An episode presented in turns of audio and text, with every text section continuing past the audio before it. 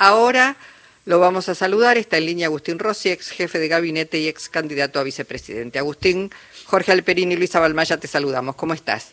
¿Qué tal? ¿Cómo les va? ¿Qué dicen? Bien, bueno, eh, viendo un poco esta movilización que está evocando eh, las jornadas trágicas del 19 y 20 de diciembre del 2001 y también de alguna manera este, empezando a marcar cierto grado de resistencia en las medidas que se espera que anuncie esta noche el presidente de la Nación. ¿Cuál es tu primera mirada sobre esto? Eh, bueno, eh, mi, mi mirada es una mirada crítica hacia el protocolo que está llevando adelante la ministra de Seguridad. Eh, yo creo que, que ese protocolo es un protocolo peligroso en el sentido que algún hombre o mujer de la Fuerza de Seguridad puede pensar que es una licencia para reprimir y creo que la conflictividad social con este plan económico que existe hoy en Argentina va a ir en aumento y que la realidad debería ser que ante una expresión de descontento de las políticas económicas y sociales, lo que debería hacer el gobierno es establecer un mecanismo de negociación eh, que, y no criminalizar la protesta social, que es lo que está intentando, que es lo que están intentando hacer a mi criterio, con, con, con un éxito eh, absolutamente menguado, ¿no? Porque la realidad es que entre la movilización de las organizaciones sociales y, y, el despliegue de la fuerza de seguridad, lo que querían evitar, que era inconveniente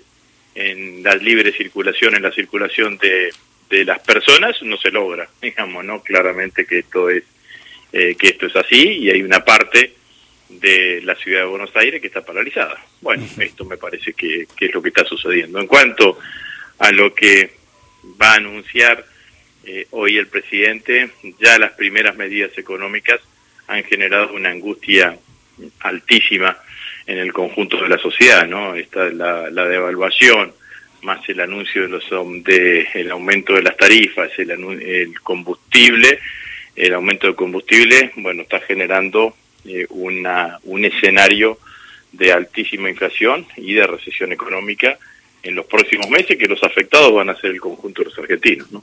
Rossi, el entorno, en el entorno del presidente Milei, eh, señalan que en todo momento Milei fue anticipando lo que iba a hacer, es decir, que dijo este, lo que iba a hacer aunque fuera impopular y que recibió un aval de un 55% por los votos. ¿Qué, qué, lectura hace de eso? Eh, Mindey hizo una campaña electoral engañosa, ¿no?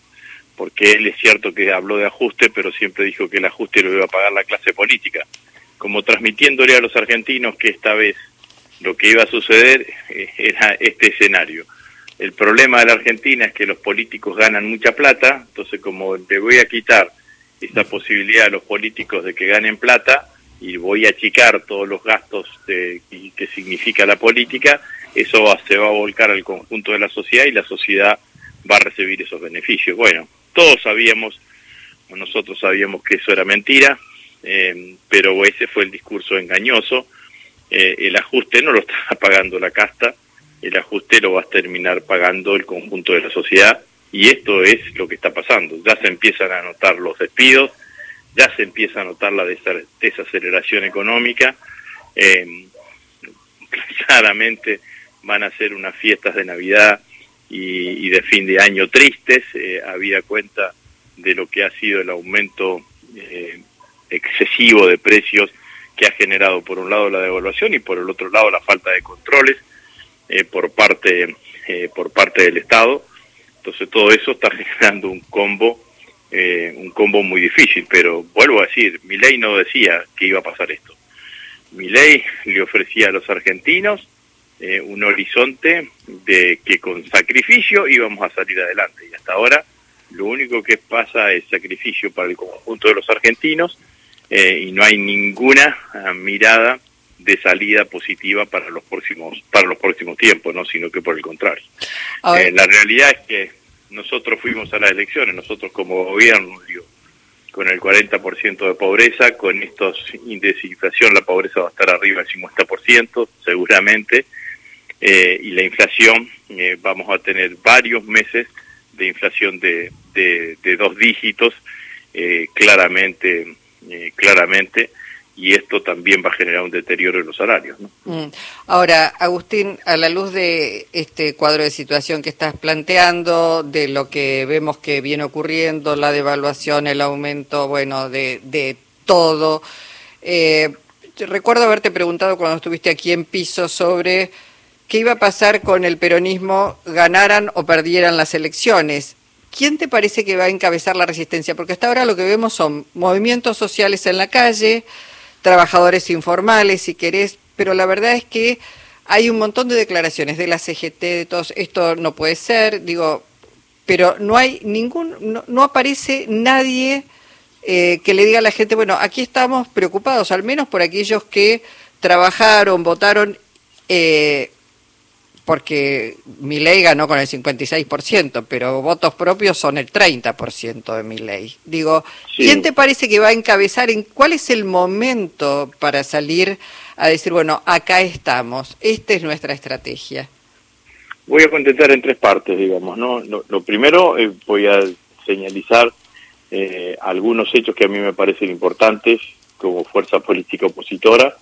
Eh, que, empiezo con el discurso de Axel Kicillof cuando asumió, eh, como reasumió como gobernador de la provincia de Buenos Aires, en donde marcó claramente eh, que nuestra mirada política, nuestra mirada económica, nuestra mirada social es distinta a la que expresa el gobierno Milei. Eh, desde estado ausente a estado presente y todo lo que fue marcando Axel en ese, en ese discurso. No fue un discurso lavado el de Axel, sino que por el contrario, fue discurso claro, terminante, diferenciándose claramente de este, eh, esta mirada que expresa Milei y, y los dirigentes del, gobierno en la cuestión discursiva. Después hay dos documentos que yo destaco mucho. Eh, un documento del el bloque de diputados nacionales eh, que hizo, que se elaboró y que fue fuertemente crítica a las iniciativas que las que existen y las que sabemos que trascienden que van a existir y el documento también de la CGT eh, que también me pareció un documento como para tener en, cuenta. Hay un hecho que yo asumo que me parece que también hay que valorizarlo, que es eh, la asunción de las nuevas autoridades de la UTEP en el Salón Felipe Vallese de, la CGT, el Salón Histórico de la CGT, con presencia del secretario general de la, de, de la CGT, me parece que también es un hecho que simbólicamente representa mucho. Y después dos cosas que yo creo que nosotros tenemos que tratar de escaparnos, que son intentos de trampa que nos, no, nos intentan generar trampas discursivas, que nos intenta generar el oficial. La primera de ellas es mente que el ajuste era inexorable.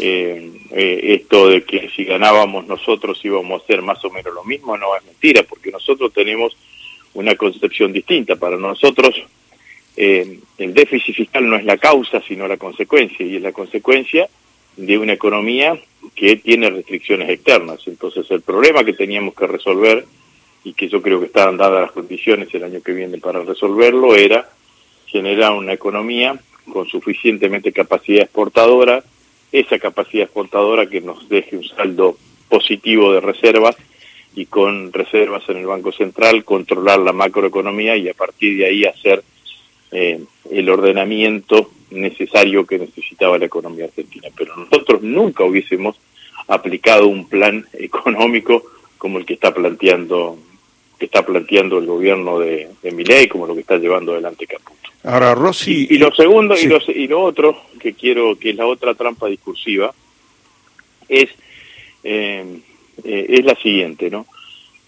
Eh, en noviembre, cuando los argentinos eligieron a Milei, también nos dijeron a nosotros, los dirigentes y los militantes de Unión por la Patria, cuál era el rol que teníamos que, que, que, que, que ocupar en estos próximos cuatro años. Es decir, los argentinos eligieron un oficialismo y eligieron una oposición y nos dieron a nosotros, los dirigentes de Unión por la Patria, dentro del sistema democrático, la responsabilidad de ser opositores. No tenemos que ser oficialistas bis, ni nos pueden interpelar como diciendo, bueno, ustedes perdieron, entonces tienen que aceptar lo que nosotros lo que nosotros vamos a hacer. La realidad es que el sistema democrático se nutre de la alternancia y se nutre de las opciones de las opciones.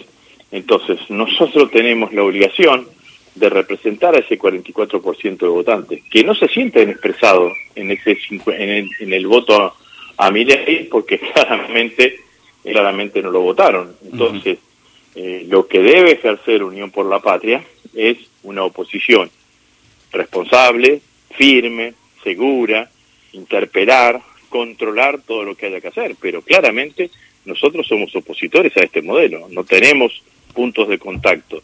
Si nosotros haríamos de oficialistas bis, lo que existiría sería una sobre representación de, del 56% y una subrepresentación de ese 44%. Y nosotros tenemos que representar a ese 44%, que fue lo que nos dijo el pueblo argentino. Pero Rossi, eh, hace tiempo que se nota que el peronismo ha resignado una de sus principales herramientas como es la movilización masiva. Es eh, la única fuerza capaz de, generar semejantes movilizaciones que es un hecho político de, mucha profundidad. Por ejemplo, hoy es un aniversario de, un, de la caída trágica y violenta de un gobierno que en su momento acusaron al peronismo de esa caída y uno podría pensar que es un momento para que el peronismo movilizara también en conmemoración de aquel de aquel momento trágico y sin embargo no no hubo ninguna señal en ese sentido, ¿no?